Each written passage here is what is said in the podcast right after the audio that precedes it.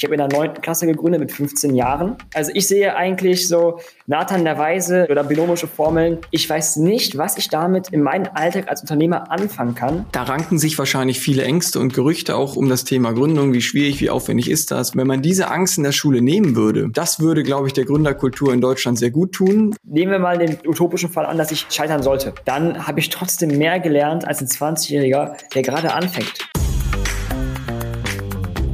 Ungeschönt. Der Gründungspodcast der KfW Bankengruppe.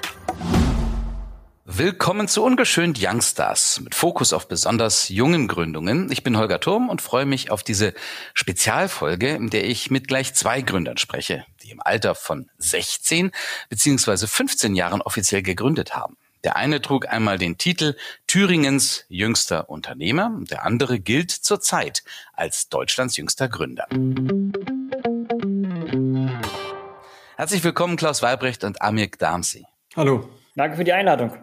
Sie beide trennen altersmäßig mittlerweile rund zwei Jahrzehnte, aber was sie vereint, ist die Erfahrung, schon als Teenager Unternehmen gegründet zu haben. Was war für Sie beide denn so ausschlaggebend, noch von der Schulbank aus zu gründen? Das ist eigentlich ähm, eher zufällig passiert. Ich habe äh, das große Glück gehabt, äh, schon in jungen Jahren eine kleine, ja man kann sagen, Online-Zeitung zu haben, habe Interviews geführt mit Spieleentwicklern. Und dabei bin ich auf einen Spieleentwickler gestoßen, der gesagt hat, äh, deine Webseite, Klaus, gefällt mir sehr gut. Hast du nicht Lust, für uns auch eine Webseite zu bauen? Und das hat mir eigentlich den Anschluss äh, gegeben zu überlegen, wie kann man denn eigentlich in so jungen Jahren eine Firma gründen? Denn was klar war, wenn dieser Spielentwickler eine Webseite bekommt, dann braucht er natürlich auch eine Rechnung und damit muss es auch eine ordentliche Firma geben. Und bei Ihnen, Herr Klamsi? Ja, bei mir war es ein bisschen anders. Es war kein Zufall, es war schon eher gewollt. Bei mir war es nämlich so, dass ich angefangen habe, mich sehr viel politisch zu engagieren. Ich war in verschiedenen politischen Kreisen unterwegs, als Klassensprecher, Schülersprecher oder irgendwann als Bezirksschülersprecher. Und dann wurde ich auf ein Startup-Event eingeladen. Und das war so für mich so ein Change-Moment, wo ich gemerkt habe, okay, ich liebe es, mit Menschen zu reden. Ich liebe es, Netzwerke aufzubauen und ich liebe es einfach rauszukommen. Und dann dachte ich mir, okay, ich sollte vielleicht Unternehmer werden. Und dann habe ich einfach den Schritt in das Unternehmertum gewagt und angefangen mit einer Digitalagentur, weil was liegt näher? Viele Unternehmen suchen Mitarbeiter, viele Unternehmen wollen junge Menschen erreichen. Warum denen nicht zeigen, wie man auf, sich auf TikTok, Instagram und Co. positioniert, um dort einfach jungen Menschen zu greifen und ja, zu catchen. Und so habe ich angefangen, für ja, Freunde, Bekannte erstmal Instagram-Accounts aufzubauen und letztlich mache ich mehr. Herr Weibrecht, Sie haben die Iron Shark GmbH gegründet. Mittlerweile sind Sie an mehreren Firmen beteiligt und Sie, Herr Gnamsi, haben sich auch nicht nur mit einer Gründung zufrieden gegeben. Neben der AGM Marketing Agentur auch die Firma Breams gegründet. Wir stellen kurz Ihre Unternehmen vor. Wir sind Online-Jäger, wirbt die Agentur Iron Shark. Die über 30 Mitarbeitenden suchen an den mittlerweile vier Standorten Jena, Leipzig, Dresden und Essen Schwachstellen in den Online-Strategien ihrer Kunden, bieten Lösungen in den Bereichen E-Commerce, Online-Marketing, Web- und App-Entwicklung. Gegründet hat sie Thüringens einst jüngster Unternehmer Klaus Weibrecht mit 16 Jahren. Heute ist er vor allem als Speaker und Coach sowie als Investor tätig. Amir Gdamsi hat mit 15 Jahren gegründet und macht als Deutschlands jüngster Gründer Schlagzeilen. Seine AGM Marketing Agentur in Dortmund berät Unternehmen, wie sie Markenaufbau für junge Zielgruppen betreiben und digital am besten auftreten. Die Agentur wirbt mit ihrer Jugendlichkeit. Das Durchschnittsalter bei AGM ist 19 Jahre. Mit einem Partner zusammen hat Amir Gdamsi außerdem die Firma Breams gegründet, die Werbeflächen auf Fahrrädern vertreibt. Herr Weibrecht, Herr Gnamsi, Sie haben beide extrem jung im Bereich digitale Beratung, digitales Marketing gegründet. Wie kommt man jetzt als Jugendlicher darauf? Ist das einfach nur die Affinität zu digitalen Medien? Also ich würde sagen, digitale Medien und Social Media im Allgemeinen ist etwas, womit wir aufgewachsen sind. Wir wachsen nativ mit diesen Medien auf, wir lernen das tagtäglich kennen als junge Menschen und das ist einfach so das Naheliegende gewesen. Natürlich, ich hätte auch viele andere Sachen können. Hätte irgendwelche Produkte im Internet verkaufen können, aus China angeliefert und teurer verkauft. Das ist aber nicht so das, was mir Spaß gemacht hat. Mir macht es Spaß, Erfolge zu sehen. Mir macht Spaß, Unternehmen rauszubringen und denen zu helfen, digital einfach besser aufgestellt zu sein. Und so habe ich einfach das, den Schritt in die Digitalberatung oder in das digitale Marketing gewagt. Und das war, glaube ich, auch ganz gut.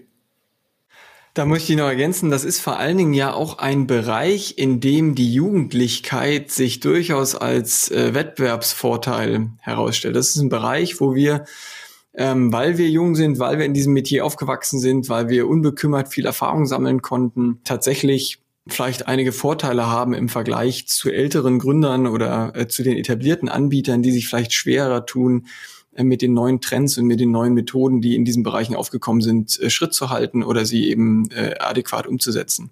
Heute sind Sie aber nicht mehr jung, Herr Weilbrecht, ohne Ihnen zu nahe zu treten. Vielen lieben Dank. Sind, sind Sie denn immer noch aktiv bei Iron Shark?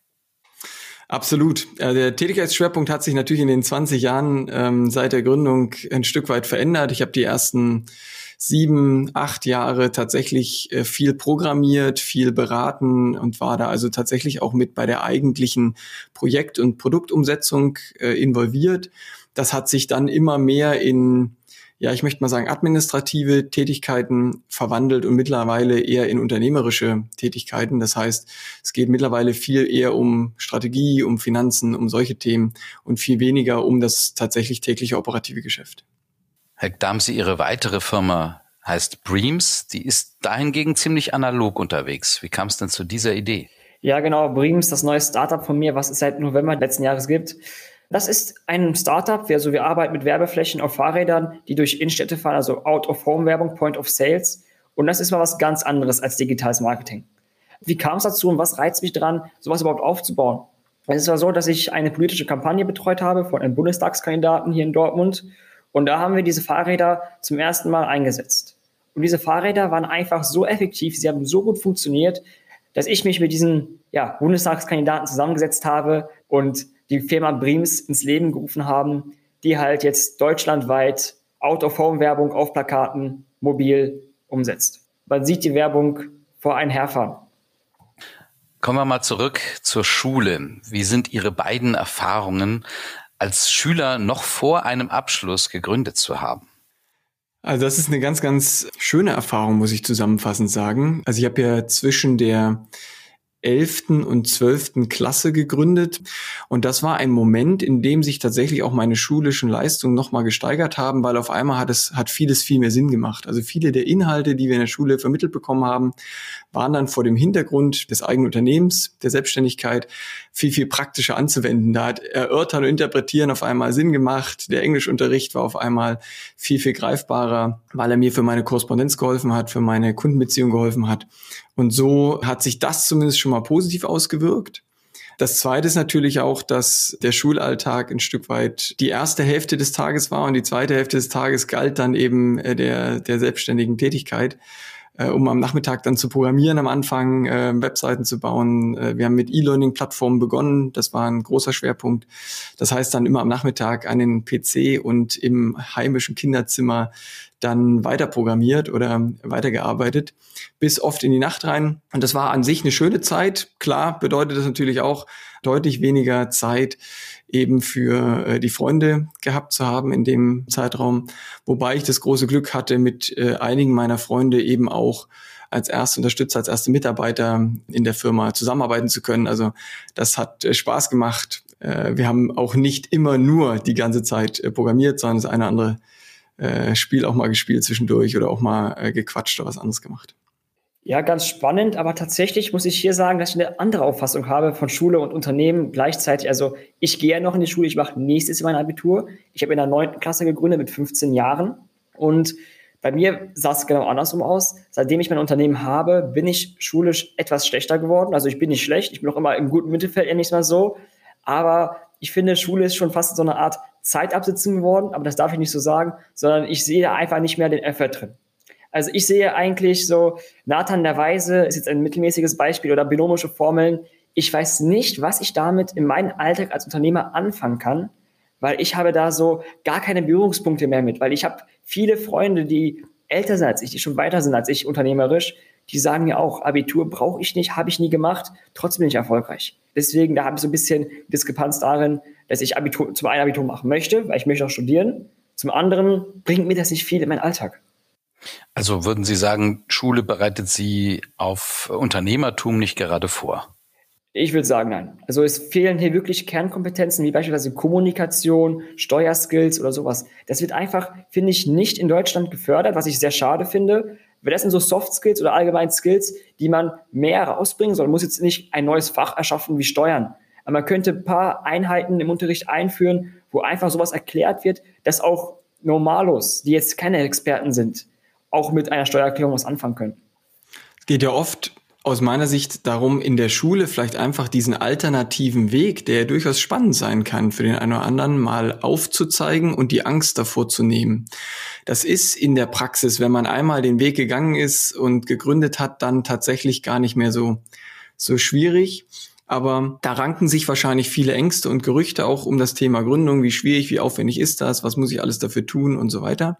Und wenn man diese Angst in der Schule nehmen würde, im Rahmen einer Projektwoche, im Rahmen eines Fachs, im Rahmen einer Veranstaltung, das würde, glaube ich, der Gründerkultur in Deutschland sehr gut tun. Und wenn man zusätzlich es noch schaffen könnte, ein wenig dieses Mantra oder dieses Bild abzulegen, dass Scheitern oder mit einer Idee mal äh, keinen Erfolg zu haben, was Schlimmes ist, ja, das ist ja in der, in der deutschen Gründerkultur äh, besser geworden, aber immer noch nicht da, wo es vielleicht hingehört, dass man sagen kann, ich habe eine Idee umgesetzt oder ich habe es probiert, es hat nicht geklappt, äh, dass das eben keine negative Sache ist und sagt, super, du hast was riskiert, du hast was probiert, du hast was versucht aufzubauen. Das finde ich stark, bleib da dran oder probier es wieder, ja, dass man eher so eine mutmachende Kultur da für sich hat. Bei Ihnen, Herr Weibrecht, klang es ja schon ein bisschen an. In der Altersphase trifft man Freunde, andere machen Sport, gehen auf Partys, wollen nach dem Abitur vielleicht erstmal die Welt sehen.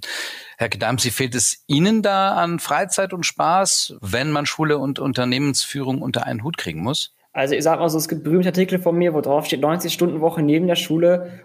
Genau das ist etwas, was ich sage, dass man kann alles unter einen Hut bringen. Man muss jetzt nicht von morgens bis nachts tief in die Nacht arbeiten. Natürlich, es gibt sage ich mal, Projekte, da muss man halt ein bisschen sich zurücknehmen, man muss mal mehr arbeiten. Aber ich finde eine Work-Life-Balance, die ist extrem wichtig. Man muss auch ein Privatleben haben, man muss Freunde haben, man muss auch mal Sachen machen, auf die man einfach nur Lust hat. Und deswegen finde ich, dass es geht, weil vor allem durch die Schule habe ich einen sehr strukturierten Arbeitsalltag. Morgens um 7, 8 Uhr beginnt die Schule, nachmittags um 15 Uhr bin ich wieder zu Hause und dann bis meistens 21, 22 Uhr mache ich alles andere. Also Sport gehört auch noch dazu, versuche ich auch in den Alltag einzubringen das einfach mich persönlich weiterbringt. Es geht nicht darum, dass man seine Zeit gegen Geld tauscht. Also man muss ja nicht selbst unständig dabei sein. Man kann selbstständig sein, aber auch mal Sachen delegieren und Sachen abgeben, auf die man keine Lust hat, beziehungsweise die ein anderer besser kann. Aber das ist das, was ich auch sehr früh erkannt habe, was mir, glaube ich, sehr gut getan hat. Ich muss nicht alles selbst machen. Alles selbst machen ist nie die beste Entscheidung, weil irgendwann kannst du nicht alles machen. Irgendwann ist man sehr eingespannt in vielen anderen Geschichten und deswegen habe ich mich dazu entschieden, was anderes zu machen und Projekte teilweise abzugeben. Und Herr Gedamsi, ich äh, denke, Sie stimmen mir zu. Es ist ja auch so, dass wir uns in einem Bereich selbstständig gemacht haben, der uns einen unglaublichen Spaß macht. Also das ist ja nicht so, dass wir sagen, oh Gott, jetzt muss ich hier nach der Schule mich hinsetzen und muss irgendwie ähm, Nathan der Weise äh, interpretieren oder so, weil sagen, das ist vielleicht ein wenig zäh für den einen oder anderen, sondern das sind ja Tätigkeiten gewesen. Also ich habe für mein Leben gerne programmiert, ich habe diese Probleme gern gelöst. Ich fand es unfassbar spannend zu sehen, da gibt es ein Problem, was man durch eine Software lösen kann. Und wenn man, äh, wenn man das programmiert, macht der Computer das, was man möchte. Man löst das Problem damit, man hilft in einem realen Anwendungsfall, nicht wie im Informatikunterricht, wo alle äh, 15 Mal das Problem lösen, was 400.000 Generationen vor uns auch schon gelöst haben, sondern man macht eben wirklich was zum ersten Mal oder man löst ein echtes Problem. Und das hat mich unfassbar gefreut. Und äh, hätten Sie mich, Herr Thum, gefragt, äh, damals, äh, Herr Weibrecht, äh, möchten Sie jetzt lieber ähm, irgendwie ins Kino gehen oder nach Hause und an, an der E-Learning-Plattform programmieren, dann wäre meine Antwort an den meisten Tagen so ausgefallen, dass ich gesagt habe, na klar, weiter programmieren. Ich habe da gerade mich in so ein Problem reingebissen und ich weiß, heute kriege ich das gelöst. Und das hat mir unfassbar viel Spaß gemacht. Heute hat sich ein bisschen äh, gewandelt vom Tätigkeitsschwerpunkt, aber Spaß macht es immer noch sehr, sehr viel. Und Herr Weibrecht, da muss ich noch ergänzen, es gibt keine klare Grenzung zwischen Arbeit und Alltag. Es ist einfach ein fließender Übergang, weil Arbeit macht mir Spaß. Es ist für mich quasi schon fast eine Art Hobby geworden, weil das, was es Spaß macht, ist, mit Menschen zu reden. Und mein Hauptschwerpunkt in diesem Unternehmen liegt darin, mit Menschen zu reden. Und deswegen, es ist für mich keine Arbeit. Und auch wenn ich privat irgendwo unterwegs bin, irgendwie kommt das Thema Business immer zur Ansprache. Man fragt, wie läuft das Geschäft? Was machst du gerade? Kannst du mir hier und dort helfen? Und deswegen, für mich ist das auch mehr Berufung als Beruf. Woher haben Sie denn beide gewusst, wie man ein Unternehmen gründet und führt? Also wenn ich mir das jetzt ganz plastisch vorstelle, als Schüler auf der Schulbank, woher nehme ich das Wissen? Und auch welche Hindernisse mussten Sie auf dem Weg zur Unternehmensgründung überwinden? Also ähm, ehrlicherweise war da wahrscheinlich für mich sehr hilfreich, eine gewisse Naivität zu haben und zu sagen, das wird schon irgendwie gehen. Als ich damals diese Gelegenheit bekommen habe, eine Webseite zu programmieren, war das Motivation genug für mich, den Lösungsweg zu gehen, den ich ganz oft bei meinem Problem gegangen bin, nämlich in Jena in eine kleine Buchhandlung hineinzugehen und ein Buch zu kaufen. Und in dem Fall gab es ein Buch, das hieß Existenzgründung für Kids von 16 bis 99 Jahren. Und das Buch habe ich äh, gekauft und habe angefangen darin zu lesen. Und da stand zwar drin, dass man vor seinem 18. Geburtstag einen schweren Weg geht, wenn man äh, gründen möchte, aber es stand eben trotzdem drin, wie es geht. Und zwar im allgemeinen Fall muss man da zum Vormundschaftsgericht, also beim Amtsgericht und muss sich ja geschäftsfähig erklären lassen, voll geschäftsfähig erklären lassen. Das muss man also beantragen. Und in der Regel wollen die Sachbearbeiter dann also auch noch eine ganze Liste von Nachweisen, dass man dazu geeignet ist. Ich musste also bestätigen, dass ich mich in der Lage äh, fühle, eine Steuererklärung abzugeben, dass ich an einem Existenzgründerseminar teilgenommen habe. Meine Schulleitung musste bestätigen, meine Eltern mussten bestätigen, dass sie mir das zutrauen und dass meine schulischen Leistungen nicht leiden werden. Solche Dinge gab es. Das hat auch ein paar Monate gedauert, bis der Prozess abgeschlossen war. Hinterher ist es dann schwieriger geworden, weil man in Deutschland, wenn man so ein bisschen aus der Norm herausfällt, an der einen oder anderen Stelle eben genau auch gegen Technik kämpft. Zum Beispiel beim Abschluss des Handyvertrags, ja, mit unter 18 ähm, das durfte ich ja theoretisch, war ja voll geschäftsfähig, durchs Amtsgericht erklärt worden, schon im Alter von 16.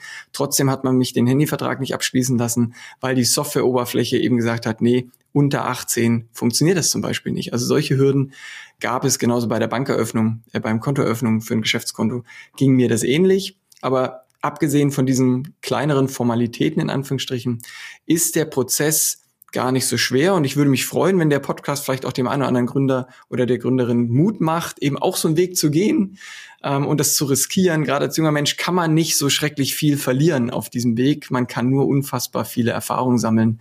Äh, das ist mit Sicherheit äh, sehr, sehr wertvoll. Genau, und das ist der Punkt, der einfach, ähm, sag ich mal, einen Vorteil bringt beim jungen Gründen. Also es gibt keine Fallhöhe. Es gibt kaum eine Fallhöhe, man hat am Anfang keine Kosten, man hat eigentlich nichts, was man verlieren könnte. Man wohnt auch in der Regel bei seinen Eltern mit in jungen Jahren und man muss einfach mal durchkommen. Also bei mir war es so, wo ich gegründet habe, habe ich einfach äh, Onkel Google gefragt, wie gründet man unter 18? Und mittlerweile gibt es auch im Internet etliche Anleitungen, wie das geht. Man muss einfach mal nett beim Amtsgericht nachfragen und dann bekommt man in der Regel auch eine Antwort innerhalb von mehreren Wochen und dann funktioniert das.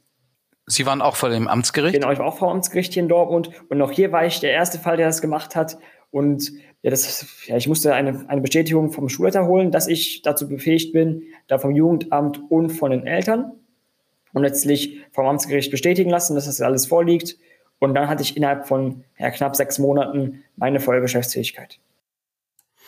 Ich muss äh, Ihnen dazu stimmen, äh, Herr Gedamsi, dass ähm, die Fallhöhe tatsächlich niedrig ist. Ich habe mit meinem Jugendweihegeld mir einen Computer gekauft, also mit 14, und den habe ich zwei Jahre später dann eben genutzt, um mein erstes Geld im Kinderzimmer mit diesem PC äh, zu verdienen. Ja, also da war jetzt kein Investment notwendig. Ich brauchte kein Eigenkapital. Ich musste keine Kredite aufnehmen, um äh, starten zu können, es war eben ganz, ganz einfach, wenn man äh, am Anfang sehr jung gründet und das ja fast minimalistisch gründet.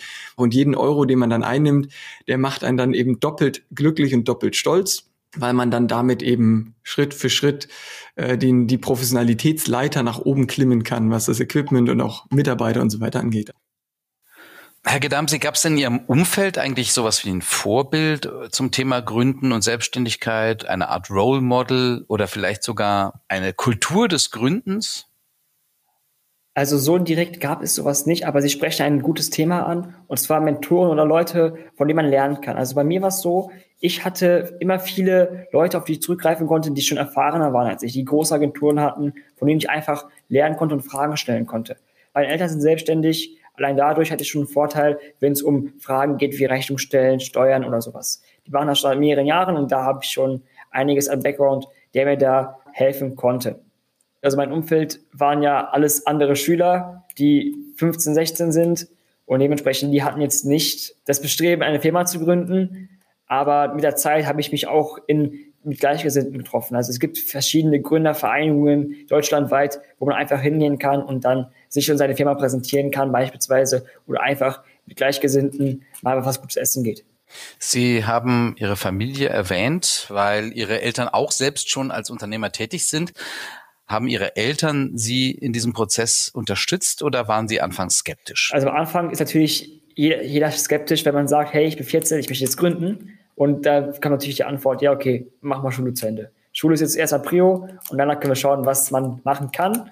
Aber wenn ich dann wirklich mit Businessplänen oder wirklich mit handfesten Beweisen komme, dass ich gründen möchte, dass ich einen Plan davon habe, was ich machen möchte, dann konnte ich die auch ziemlich schnell davon überzeugen. Wichtig anzumerken ist, ich habe von meinen Eltern nie irgendwie finanzielle Unterstützung bekommen. Das war mir auch ganz wichtig, dass man nicht sagen kann, okay, ich bin einfach nur ein Scheinbild, meine Eltern steuern das von oben hinaus. Nein, die haben mir was viel Besseres gegeben, und zwar Erfahrungen und Netzwerk. Und dann dadurch konnte ich schon einiges rausziehen.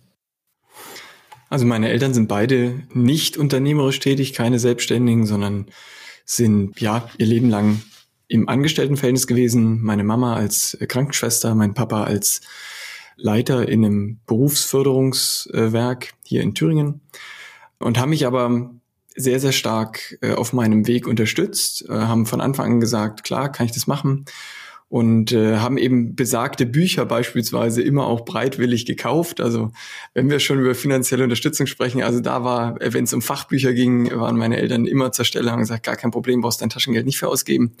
Aber ähm, Herr Turm, Sie hatten das Thema Vorbilder angesprochen und ich hatte schon damals so ein Bild, was mich irgendwie begeistert hat. Ich war ein leidenschaftlicher Computerspieler.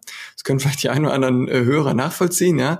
Und mein ja, mein Traum als junger Mensch war äh, dann immer auch eigene Spiele zu entwickeln und auch gerade solche Strategiespiele zu entwickeln. Und über diesen Weg bin ich letztendlich mit dem Vorbild Blue Byte, das war eigentlich für mich die Entwicklerschmiede, die mich am meisten fasziniert hat, mit diesem Vorbild bin ich losgezogen und habe mit Freunden Modifikationen für Spiele entwickelt, sogenannte Mods haben wir als erstes gebaut. Das ist leichter als ein komplettes Spiel zu entwickeln. Ich habe aber auch kleinere äh, Spiele programmiert, wirklich ganz, ganz kleine, aber äh, trotzdem kleine Spiele programmiert und eben diese Interviews geführt, weil ich dachte, wo erfahre ich denn mehr darüber, wie das geht, erfolgreicher Spieleentwickler zu werden, als von den Spieleentwicklern selber und habe die eben angerufen und gesagt, hier, ich habe eine Website, ich würde gerne ein Interview mit euch führen und hatte damit großen Erfolg. Alle äh, Firmen, die ich angerufen habe, haben mich, äh, haben das Interview mitgemacht und so bin ich auch auf Messen und Veranstaltungen gekommen als quasi Presse, ja, um da Erfahrung zu sammeln. Und das hat mich Klar, da hatte man dann ein Umfeld um sich herum von Entwicklern, die erfolgreiche Spiele auf den Markt gebracht haben. Und ähm, viele davon waren auch noch sehr jung. Also viele dieser Spieleentwickler ähm, aus dem semiprofessionellen Bereich haben das eigentlich in einem Alter gemacht, so zwischen 16 und, und 22, 23, 24. Und da konnte ich mich schon sehr identifizieren mit. Das fand ich schon wirklich inspirierend. Herr Weibrecht, Sie waren in Jena der Erste, Herr Gedamsi, Sie waren in Dortmund der Erste, die vor Gericht ihre Geschäftsfähigkeit eingefordert haben. Warum gibt es eigentlich nicht viel mehr junge Gründerinnen und Gründer in Deutschland wie Sie? Also ein Punkt hatten wir vorhin kurz angesprochen, ist, glaube ich, tatsächlich diese Alternative in der Schule auch zu erzählen und den, den Jugendlichen und Schülern einfach diese Möglichkeit mal aufzuzeigen, dass das geht. Ich meine, ich erinnere mich, wir hatten mal ein Börsenspiel, ja, da ging es um das Thema Geldanlage, ja, das hatte man mal gemacht. Das hat auch den einen oder anderen nachhaltig inspiriert, ja, das war sicherlich nicht schlecht, ja. Aber im Bereich Gründung war es zumindest zu meiner Zeit damals ja, hatten wir keine Gelegenheit. Wir haben aber Praktikas machen dürfen. Also das Leben eines Angestellten, da durften wir hineinschnuppern. Das haben wir kennengelernt. Das Leben als Unternehmer, als Selbstständiger, als Gründer, als Erfinder, äh, vielleicht auch als Künstler. Dieses Leben, was auch für viele ein toller Lebensentwurf ist. Heute würde man vielleicht noch Influencer mit ergänzen müssen. Dieses Leben, in das konnten wir nicht reinschnuppern. Und das finde ich schade. Also ich glaube, äh, wenn wir was ändern wollen an der Gründerkultur, wäre das ein guter Schritt. Also da kann ich mich nur anschließen. Es gibt in Deutschland aktuell viel zu wenig Formate, wo das Thema Unternehmertum oder allgemein zweiter Weg gefördert wird. Es gibt Projekte wie Schülerfirma oder ähnliches, wo man jungen Menschen zeigt, dass man auch neben der Schule irgendwas aufbauen kann. Also meistens waren das so Geschichten wie nachhaltige Aspekte, Schüler sammeln Müll oder sowas beispielsweise. Weiß ich jetzt nicht, was es da gibt, aber da gibt es schon ein paar Ansätze. Was ich mir wünschen würde, ist vielleicht so eine Art Vortragsreihe, wo junge Gründer einfach von ihren Erfahrungen berichten, zu den Schulen hinfahren und zeigen, okay, so habe ich das gemacht, so könnt ihr das auch machen, weil es ist ein Prozess, der ist immer gleich und jeder kann was erreichen, wenn er die Lust und vor allem den Arbeitswillen dahinter hat und es ist einfach machbar. Haben Sie am Anfang auch Fehler gemacht, die jetzt rein Ihrer Jugendlichkeit geschuldet waren? Ja, äh, leider ist der Podcast ja zeitlich begrenzt, deswegen können wir wahrscheinlich nicht alle diskutieren, aber das, äh, das sind eine ganze Reihe. Vielleicht diesem gleichen jugendlichen Enthusiasmus, mit dem äh, ich an die Problemlösung herangegangen bin, mit der gleichen jugendlichen Ignoranz habe ich natürlich auch andere Themen einfach verdrängt. Also äh, Forderungsmanagement, Steuererklärung, ähm, sicherlich auch Vertragsgestaltungen, oder auch das allein das Rechnungswesen, solche Dinge, die sind über viele, viele Jahre eigentlich sehr stiefmütterlich von mir behandelt worden. Und deren Wichtigkeit, ja, habe ich einfach nicht äh, frühzeitig erkannt. Das ist schade. Also das hätte mir sehr viel Ärger erspart und sehr viele Probleme erspart. Sicherlich auch eine beinahe Pleite ein paar Jahre später ersparen können oder deutlich abgemildert, wenn ich das einfach früher und besser gemacht hätte. Von daher, äh, wenn ich eins nennen darf, dann würde ich sagen, genau das ist wahrscheinlich ein gutes Beispiel dafür, was äh, die Jugendlichkeit dann vielleicht auch an Scheuklappen mitbringt. Ja, noch so lange bin ich noch nicht aktiv im Unternehmertum, erst, sage ich mal, zwei Jahre, aber trotzdem konnte ich schon einiges mitnehmen und auch das Thema Rechnungsmanagement bei mir ist so eine Sache, die lässt zu wünschen übrig. Alles läuft doch sehr händisch und nicht automatisiert, aber allgemein, es sind einfach die Learnings, die man ziehen muss. Alles, was jetzt passiert, in den nächsten, sag ich mal, bis 20, also in den nächsten drei Jahren bei mir, All das ist wirklich extrem wertvoll, weil man einfach sich dadurch einen Vorsprung erarbeitet. Nehmen wir mal den utopischen Fall an, dass ich scheitern sollte. Dann habe ich trotzdem mehr gelernt als ein 20-Jähriger, der gerade anfängt. Weil einfach diese Learnings, das ist das, was einen einen Vorsprung verschafft und es ist immer ein Learning by Doing. Man sollte Fehler machen. Fehler gehören zum Prozess dazu. Fehler gehören zum Erfolg. Man sollte Fehler nur nicht zu häufig machen, dann wird es kritisch. Es ist eben der schnellste Weg zu lernen irgendwie, ne? weil man das Wissen die ganze Zeit anwendet, weil man ein unmittelbares Feedback bekommt und weil man ja auch regelmäßig vor Probleme gestellt wird. Das sind ja ernsthafte Aufträge, die man da bekommt, die man auch erfüllen muss. Ist man vertraglich verpflichtet dazu. Man muss einen Weg finden, die versprochene Leistung in dem versprochenen Zeitrahmen zum versprochenen Budget letztendlich zu liefern. Und sich in eine solche äh, Situation zu bringen oder zu, zu, in so eine Drucksituation zu bringen, das dann eben auch liefern zu müssen, das macht eine steile Lernkurve aus. Ne? Also da lernt man schnell, man, man beschäftigt sich schnell mit neuen Themen, man arbeitet sich schnell ein. Da stimme ich dem Herrn Gadamsi zu, dass man auf diesem Weg wahrscheinlich viel, viel schneller Praxiswissen erlangt als äh, durch eine äh, Schulausbildung oder auch ein Studium, wobei dort eben Modelle gelehrt werden, die einem auf der anderen Seite auch wieder helfen können, so eine Selbstständigkeit noch erfolgreicher zu machen und vielleicht äh, bestimmte Fehler zu vermeiden. Frage an Sie beide. Sie haben als One-Man-Show begonnen, richtig? Also ich habe ähm, von Anfang an, also schon bei der ersten Webseite, einen äh, guten Freund von mir äh, beschäftigt als ersten Mitarbeiter, der die grafische Umsetzung äh, gemacht hat, weil ich auf der anderen Seite im grafischen keine besonders hohe Befähigung äh, hatte und auch bis heute nicht habe. Also ich bin eher der Programmierer gewesen, ich war der, der gut darin war, informatische Probleme zu lösen. Und Norbert, mein äh, ein guter Freund von damals, hat äh, glücklicherweise dann diesen grafischen Teil übernommen und von Anfang an als Mitarbeiter unterstützt. Und so sind relativ schnell eben auch noch weitere dazugekommen.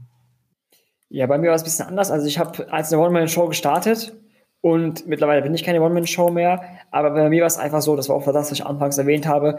Am Anfang, ich wollte nichts abgeben. Ich wollte alles selbst machen. Alles mache ich und dann ist es, dann wird, nur dann wird es gut.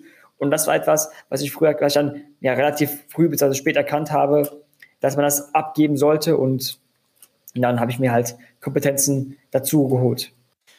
Jetzt haben Sie ja sogar ein zweites Unternehmen und Herr Weibrecht, Sie sind an einigen beteiligt. Wie haben Sie denn von Anfang an da den Überblick behalten? Also ehrlicherweise schlecht, ja. Ich hatte es ja vorhin schon angesprochen. Also ähm, klar, die Themen, die einem Spaß machen, die mir ich spreche mal nur für mich, die Themen, die mir Spaß gemacht haben, darauf habe ich den Fokus gelegt und ich bin quasi nach Hause, habe den Schulranzen in, in das Kinderzimmer in die Ecke gestellt und habe mich an den PC gesetzt und habe programmiert. Das hat mir unfassbar viel Freude gemacht. Die anderen Themen rechts und links davon, die habe ich tatsächlich wahrscheinlich ähnlich gut ausgeblendet wie möglicherweise auch die drohende Klassenarbeit, für die man dann auch in letzter Minute lernt oder für die ich oft auch äh, kurz vor Schluss gelernt habe. Das heißt, die Techniken, die ich heute im Bereich Zeitmanagement kenne und nutze, die hätten mir damals einen großen Dienst erwiesen kannte ich aber nicht, hatte ich damals nicht und deswegen war das tatsächlich so, dass ich nicht selten äh, in die Nacht hinein noch irgendwas abgearbeitet habe oder irgendwas machen musste, weil ich es einfach, wie formuliert man es positiv, verpennt habe oder die Prioritäten anders gesetzt hatte. Absolut. Also wenn ich meinem damaligen Ich äh, heute was sagen dürfte, dann würde ich sagen, Timeboxing ist ein unfassbar starkes Konzept, zu sagen, ich blocke mir ein bestimmtes Zeitfenster einmal in der Woche, um zum Beispiel Buchhaltung oder Rechnungswesen zu machen und halte das zuverlässig ein oder nehme mir eben auch zum Beispiel mal einen Abend in der Woche für das Thema Networking, äh, Neukundenakquise, weil man das sonst in der Hitze des Gefechts einfach immer erst dann macht, wenn man schon keine Aufträge mehr hat. Also wenn man fertig ist mit dem Projekt und dann das nächste braucht, dann wieder anzufangen zu akquirieren, macht natürlich keinen Sinn. Ja, bei mir war es ist jetzt nicht so extrem ausgeartet, dass ich jetzt den Überblick verliere, aber es ist doch schon so, dass ich mir meine Zeit fest einteilen muss. Also ich muss schon darauf achten, dass ich nicht zu sehr in das eine mich äh, ja, hineinfahre und das andere vernachlässige. Ich achte schon darauf, dass ich für alles etwas Zeit finde, aber dennoch das, was mir am meisten Spaß macht, priorisiere, so dass ich irgendwie alles bearbeiten kann und trotzdem noch in der Schule irgendwie vorankomme. Nennen wir es mal so, weil das ist auch noch etwas, was ich auch noch zu Ende bringen muss Deswegen ist bei mir Zeitmanagement etwas, was mich wirklich weit nach vorne gebracht hat, wenn es auch darum geht, private Aktivitäten nicht zu kurz kommen zu lassen. Herr Gedamsi, Sie haben ja auch gesagt, Sie haben gelernt, da zu delegieren. Wie haben Sie denn als 15- bzw. 16-jährige Mitarbeitende gewonnen, insbesondere solche mit Erfahrung oder mit Know-how, das Sie brauchten? Ja, das hat sich eigentlich dadurch ergeben, dass ich einfach viel unterwegs war. Ich habe viele Menschen kennengelernt und vor allem war bei mir eins direkt von Anfang an klar. Mir ist egal, was für einen Abschluss jemand hat. Mir ging es darum, kriegt er die Aufgabe gelöst? Okay, kriegt er die Aufgabe schnell gelöst? Sehr gut. Und dann einfach machen. Und dann habe ich einfach jetzt verschiedenste Kompetenzen mir dazugeholt.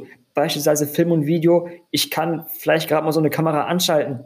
Das war es auch schon. Deswegen habe ich mir einen Videografen dazugeholt, der halt Film aktuell studiert. Der ist ein bisschen älter als ich, der ist 19, aber dennoch jung dabei.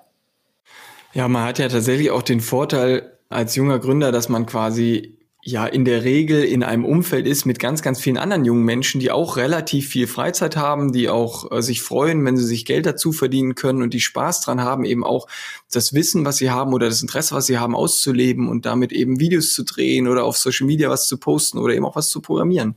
Das ist natürlich für, für mich damals viel leichter gewesen und ich vermute für den Herrn Gedamsi heute auch, da einfach innerhalb der eigenen, des eigenen Umfeldes äh, Leute dafür zu begeistern, zu sagen, ey, komm doch, mach doch mal mit, hilf mir mal bei der Sache oder hast du nicht Lust, dies und jenes zu tun äh, und, dir, äh, und dir was dazu zu verdienen. Das ist für ein Unternehmen oft schwerer, ja, dann auch zu schauen, wer sind die Leistungsträger, äh, wer kann schon wirklich was, wer, wer beschäftigt sich privat mit den, mit den Themen, zum Beispiel Social Media, Videografie, Programmierung, äh, App-Entwicklung, solche Themen. Ne? Das, das können wir aus unserem Netzwerk heraus dann ein bisschen einfacher, weil wir einfach das Umfeld jeden Tag um uns herum haben. Jetzt suchen ja Unternehmen meist Beratungen oder Agenturen, die schon Expertise mitbringen, die spezialisiert sind und auf eine Reihe von Referenzen verweisen können. Wie konnten Sie denn anfangs Kunden davon überzeugen, dass Sie ohne jeden Track Record dennoch die richtigen sind? Na, der erste Kunde war, wie gesagt, von meiner eigenen Webseite äh, überzeugt und hat mich deswegen gefragt, ob, äh, ob ich ihm nicht helfen kann. Und, und dann äh, den Kunden Nummer zwei habe ich quasi dadurch gewonnen, dass ich jedem in meinem Umfeld erzählt habe, dass ich jetzt Unternehmer bin, dass ich ein Unternehmen habe, dass ich Webseiten baue. Und äh, eine Freundin meiner Mutter am, am Tisch dann gesagt hat, äh, ein Geschäftspartner von ihr sucht gerade jemand, der eine E-Learning-Plattform braucht und hat ein Problem, der hat nur 5000 Euro Budget.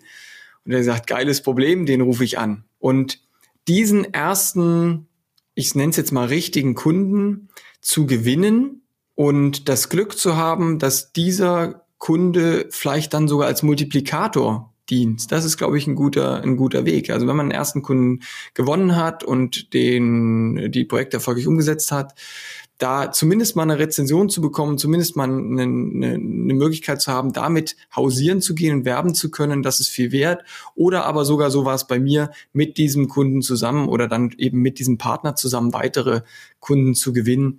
Das war äh, für mich ein ganz, ganz großer Hebel, eine ganz, ganz große Lösung und eben auch einer meiner ersten Mentoren, wenn man das so möchte, den ich mit diesem äh, ja anfänglich Kunden dann für mich gewonnen habe. Also bei mir war es ein bisschen anders. Ich musste schon auf meine Kunden zugehen, damit sie Kunden werden. Aber vor allem habe ich viel durch Netzwerk rausholen können. Also ich habe von Anfang an viel darauf geachtet, unter die Menschen zu kommen und viele, ich nenne mal Visitenkarten zu sammeln und Visitenkarten zu verteilen. Ich bin Kartensammler. Und dadurch habe ich halt über eine Zeit lang einen großen Stamm an Kontakten aufgebaut, auf die ich nach und nach zurückgreifen kann, beziehungsweise die kommen auf mich von alleine zu. Meistens ist es so, dass sie sich bei mir nach fünf, sechs Monaten melden und kommen und Frage, du machst was im Marketing. Ja, mache ich. Möchtest du Kunde werden? Okay, kriegen wir hin.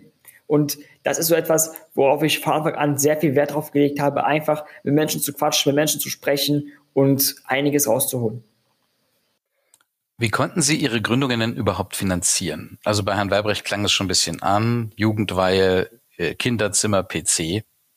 Also ich hatte den Vorteil, dass mein Geschäft nicht so kapitalintensiv ist. Ich habe jetzt keine Maschinen, die ich finanzieren müsste oder ähnliches, sondern ich hatte nur einen Laptop, den ich mir zusammengespart habe. Und zwar mit Arbeit in, im Café meiner Mutter. Ich habe dort Kaffee gekocht, Teller gewaschen und habe dort halt mein erstes Geld verdient. Und dadurch konnte ich dann mir nach etlichen Monaten auch mal einige Sachen leisten. Und das war so der Startpunkt weil mehr braucht man nicht. Man braucht heutzutage nicht mehr als ein Handy, Laptop und Internetverbindung und schon kann man zig Arten von Unternehmen gründen, die halt allein auf diesem System aufbauen. Weil es ist bei mir nicht möglich, Kredite aufzunehmen. Also ich glaube nicht, dass mir irgendeine Bank einen Kredit geben würde, weil ich bin nämlich nicht kreditwürdig. Ich bin zwar Geschäftsführer, nämlich nicht kreditwürdig, das ist ein großer Unterschied. Und dementsprechend äh, habe ich bisher keine Kredite in Anspruch nehmen müssen.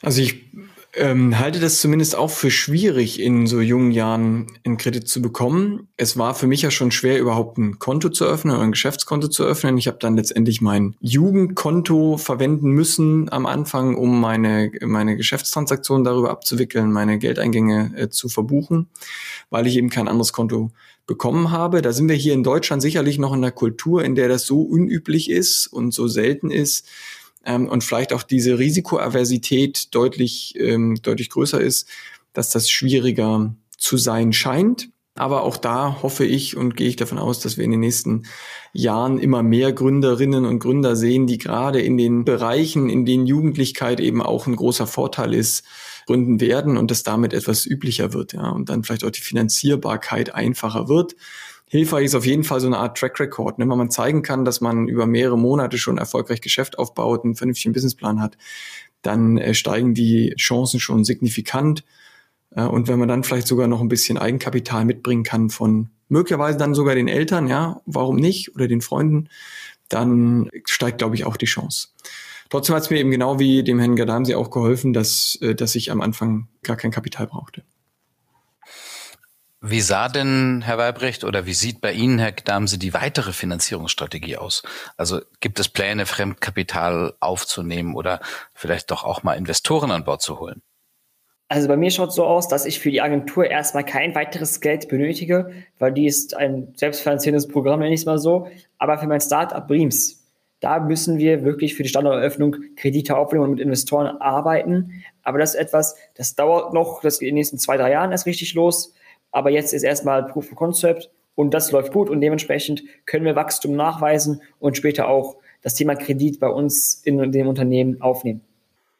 Also ich habe ja natürlich in den letzten 20 Jahren mehrere Marktphasen auch erlebt, mehrere Auf und Abs erlebt. Dementsprechend war das Thema Kredite für mich auch schon ein wichtiges Thema. Also ich habe in der äh, Finanzkrise 2008, 2009 äh, tatsächlich auch mehrere Kredite gebraucht, um das Tagesgeschäft zu stützen und zu unterstützen, weil wir Forderungsausfälle bei Kunden hatten, weil wir Rechtsstreitigkeiten hatten und so weiter. Also auch da äh, ist das nicht ganz unwichtig. Ja, auch für ein Unternehmen, was eigentlich nicht viel Kapital benötigt, kann das äh, wichtig sein. Und klar, dann natürlich auch für Anteilskäufe von, von äh, anderen Unternehmen in den späteren Jahren das äh, geht in der Regel auch nur mit, mit Fremdkapital sinnvoll darzustellen. Kommen für Sie auch Förderkredite in Frage? Also äh, zu 100 Prozent Förderkredite sind ein sehr, sehr wertvolles und wichtiges äh, Mittel, gerade für Startups und junge Unternehmen. Und ich bin auch an, an Unternehmen beteiligt, die eben solche äh, Möglichkeiten für sich nutzen. Das halte ich auch für ein ganz, ganz wichtiges Thema, weil sonst haben junge Unternehmen der Herr Gedam Sie jetzt vorhin angesprochen, wenn man Maschinen braucht, ja, dann haben junge Unternehmen in der Regel gar keine Möglichkeit, eine Finanzierung zu bekommen, außer über solche Förderkredite. Und äh, da bin ich sehr, sehr froh, dass es in Deutschland eine sehr gute Struktur gibt, eben auch solche Förderkredite zu bekommen. Bei mir beispielsweise habe ich bisher noch keine Berührungspunkte mit Förderkrediten gehabt. Also ich kenne ein Programm, das ist die Gründerstipendium. Ich weiß nicht, ob das für mich irgendwie zu, in, in Frage kommen könnte, aber ja, bisher noch nicht so viel Kontakt gehabt mit Förderkrediten. Erstmal vielen Dank an Sie beide trotz Ihrer jungen Jahre, Herr Gedam, Sie haben Sie ja vielleicht schon ein paar Überzeugungen gewinnen können zum Thema Unternehmertum und Sie, Herr Weibrecht, haben das in den letzten Jahren gesammelt. Wir fragen das immer ab in unserer Rubrik Mantra, Mantra. Mantra, Mantra. Wo liegen die Vorteile des Gründens in sehr jungen Jahren? Also vor Abschluss der Schule oder vor Erreichen der Volljährigkeit? Man lernt viel und schafft sich einen Vorsprung. Ja, man hat natürlich ein deutlich niedrigeres Risiko, man hat viel freie Zeit ähm, und äh, kann damit sehr unbeschwert in so eine Gründung reingehen und Erfahrung sammeln. Welche sind die größten Fehler, die man als junge Gründerin oder junger Gründer machen kann? Kein Zeitmanagement würde ich zum einen sagen, das ist, glaube ich, das, das Wichtigste. Dann den Überblick verlieren bei den ganzen Projekten, die man hat und vor allem ja, schlechte Buchhaltung. Da muss ich dem Herrn Gedamsi zustimmen. Also auf jeden Fall der Überblick ist eine ganz, ganz äh, wichtige Sache. Zeitmensch mit Sicherheit auch. Was ich äh, persönlich noch wichtig finde, ist, dass man sich klar fokussieren muss. Also man muss sich klar fokussieren auf eine bestimmte Zielgruppe, am besten eine Zielgruppe, die man sehr gerne mag und versuchen nicht zu verzetteln. Wie macht man den scheinbaren Makel fehlender Expertise am besten wett? Indem man ein Ergebnis liefert, würde ich sagen. Weil bei mir war es so, direkt von Anfang an, mein erster Kunde hatte direkt ein Ergebnis und das war gut. Und deswegen, wenn man erstmal liefert und dann auf ihr Ergebnis zurück sich prüfen kann, dann funktioniert es von alleine. Man sollte sich einfach auf das konzentrieren, was man eben als Alleinstellungsmerkmal mitbringt und die Jugendlichkeit bringt eine ganze Reihe davon mit. Ihr wertvollster Finanzierungstipp für junge Unternehmensgründungen lautet? Weniger Ausgaben als Einnahmen. Das ist, glaube ich, das Wichtigste. Das ist definitiv ein verdammt guter Tipp. da würde ich mich anschließen. Ganz herzlichen Dank, Klaus Weibrecht und Amir Gdamsi. Jetzt am Ende unserer Podcast-Folge vervollständigen Sie uns doch bitte noch ganz schnell und ohne nachzudenken folgende Sätze. Mein größter Antrieb als Unternehmer ist, Probleme zu lösen und jeden Tag etwas Neues herauszufinden und zu erfahren. Menschen kennenzulernen und Erfahrungen zu sammeln. Diesen Fehler will ich niemals mehr wiederholen. Schlechtes Forderungsmanagement, das heißt, die Rechnung zu spät äh, zu schreiben äh, und damit zu riskieren, dass man möglicherweise sein Geld gar nicht bekommt. Seine Kunden nicht gut zu betreuen und am Ende Kündigung zu kassieren. Schon mal passiert? Tatsächlich einmal, aber dann konnte ich nach einem Jahr alles wieder, wieder gerade biegen. Das wichtigste Geschenk in meinem bisherigen Leben war. Da muss ich auf jeden Fall, da muss ich auf jeden Fall nachdenken. Also ich, das größte Geschenk für mich sind mit Sicherheit meine zwei Jungs, die äh, jetzt sechs und äh, fast acht sind. Das größte Geschenk in meinem Leben war, dass ich in Deutschland aufgewachsen bin und alle Möglichkeiten hatte, sowohl schulisch als auch finanziell und nicht in Armut leben muss. Von Herrn Gdamsi habe ich heute gelernt, wie wichtig Begeisterung und äh, Motivation für den Erfolg eines äh, Unternehmens sind und ähm, mit wie viel äh, Enthusiasmus und Sympathie man auch das Thema Netzwerken und Netzwerkaufbau angehen kann. Von Herrn Weibrecht habe ich heute gelernt. Ich habe gelernt, dass man mit Leidenschaft an seine Arbeit rangehen sollte und sich auf eine Sache fokussieren sollte, die einen Spaß macht und die man auch kann. Und andere Sachen kann man auch delegieren. Also vielen Dank an Sie beide, Herr Weibrecht und Herr Gdamsi. Herr Gdamsi für Breams und AGM viel Erfolg und Glück und auch natürlich für Iron Shark und Ihre weiteren Firmen, Herr Weibrecht. Schön, dass Sie heute zu zweit mit dabei waren bei Ungeschönt Youngstars. Herr Doom, das hat sehr viel Spaß gemacht. Vielen lieben Dank. Dank für die Einladung. Es war phänomenal.